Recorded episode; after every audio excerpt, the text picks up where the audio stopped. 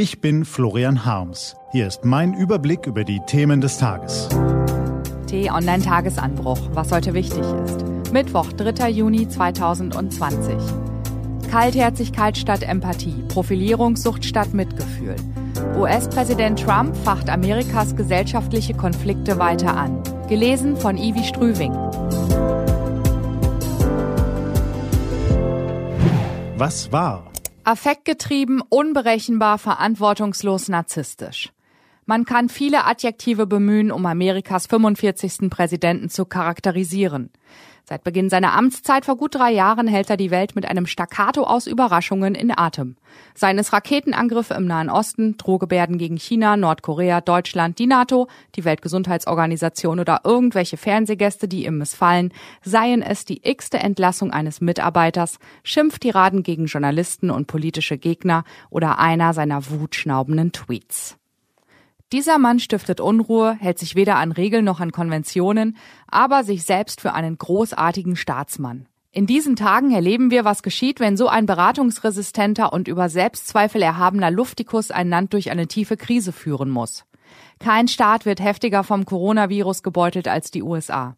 Die Behörden melden schon mehr als 100.000 Tote, mehr als 40 Millionen Amerikaner haben ihren Job verloren, vielerorts retten nur noch Essensspenden die Leute vor dem Hunger. Eine klare Strategie im Kampf gegen das Virus ist in den Vereinigten Staaten nicht zu erkennen. Mangels verlässlicher Vorgaben aus Washington haben viele Gouverneure und Bürgermeister das Krisenmanagement selbst in die Hand genommen, stoßen dabei aber schnell an die Grenzen ihrer Kompetenzen. So kann es passieren, dass mancherorts der Bürgermeister den Menschen das eine empfiehlt, der Gouverneur das glatte Gegenteil und der Präsident posaunt nochmal etwas völlig anderes in die Gegend.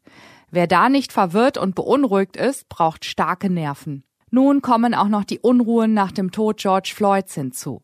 Dass Amerika ein Problem mit Polizeigewalt hat, dass der Rassismus gegen Schwarze und Hispanics das Land vergiftet, dass viele Bürger die Staatsorgane nicht als Hilfe, sondern als Bedrohung wahrnehmen, all das ist hinlänglich bekannt. Auch Unruhen wie in diesen Tagen hat es in der Vergangenheit immer wieder gegeben. Bisher konnte kein Präsident das Problem lösen. Auch Trumps Vorgänger Clinton, Bush, Obama ist es nicht gelungen. Man kann Herrn Trump deshalb nicht allein dafür verantwortlich machen. Wofür man ihn allerdings sehr wohl zur Verantwortung ziehen kann und wodurch er sich eklatant von seinen Vorgängern unterscheidet, er versucht die gesellschaftlichen Konflikte nicht zu beruhigen, sondern facht sie weiter an. Statt Empathie zeigt er Kaltherzigkeit, statt Mitgefühl nur Profilierungssucht. Der US-Präsident fürchtet, in der Protestwelle als Schwächling dazustehen. Deshalb droht er mit Militär und spannt die Polizei für eine PR-Aktion in eigener Sache ein, berichtet T-Online-Korrespondent Fabian Reinbold. Das muss man dokumentieren und anprangern, aber man sollte dabei nicht übers Ziel hinausschießen. Teile der deutschen Medien sehen sich in diesen Tagen nur allzu gerne in ihren Urteilen über Herrn Trump bestätigt und schlittern in dieselbe sprachliche Eskalation, die sie dem US-Präsidenten vorwerfen. Trump spielt Diktator, titelt der Spiegel. Trump erklärt Amerika den Krieg, donnert die Süddeutsche Zeitung und sieht die USA bereits am Ende. Amerika versinkt in der Gewalt. Grundlage für derlei Einschätzungen ist die Drohung des obersten Befehlshabers, Soldaten gegen Randalierer und Plünderer einzusetzen, wo die Gouverneure und die Nationalgarde die Lage nicht zu beruhigen vermögen. Das wäre zweifellos gefährlich, womöglich auch rechtswidrig. Soldaten gegen die eigenen Bürger in Stellung zu bringen, könnte die Lage weiter verschärfen, die Wut auf die Staatsorgane schüren, mehr Opfer fordern. In einer Zeit, in der Amerika dringend einen Versöhner bräuchte, hat es einen Staatschef, der die Spaltung des Landes mutwillig vertieft, um seinen rechten Wählern zu gefallen. Schriebe man einen Roman über ein Land, das außen stark und innen schwach ist, das die Welt dominiert, aber an seinen internen Konflikten zerbricht, dann fände man im Amerika unter Donald Trump das perfekte Objekt. Aber Journalismus ist nicht Belletristik, sondern muss sich an Fakten halten. Je wilder der Berichtsgegenstand, je grotesker die Protagonisten, desto vorsichtiger sollte man als Journalist mit Formulierungen sein.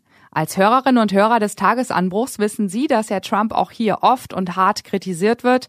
Dabei wird aber der Kopf auf dem Hals und die Kirche im Dorf gelassen. Wer mit Schaum vorm Mund schreibt, der wird sich schwer tun, alle Aspekte einer Entwicklung wahrzunehmen.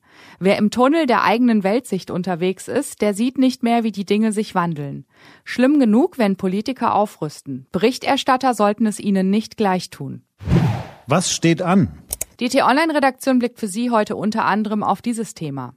Gut ausgeschlafen wollen Frau Merkel, Herr Scholz und die anderen Koalitionäre heute über das Konjunkturpaket weiterverhandeln.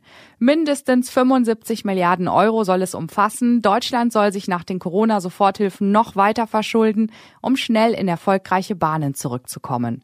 Diese und andere Nachrichten, Analysen, Interviews und Kolumnen gibt's den ganzen Tag auf t-online.de.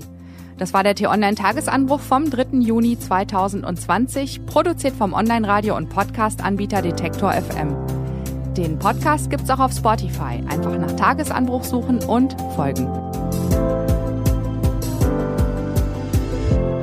Ich wünsche Ihnen einen frohen Tag. Ihr Florian Harms.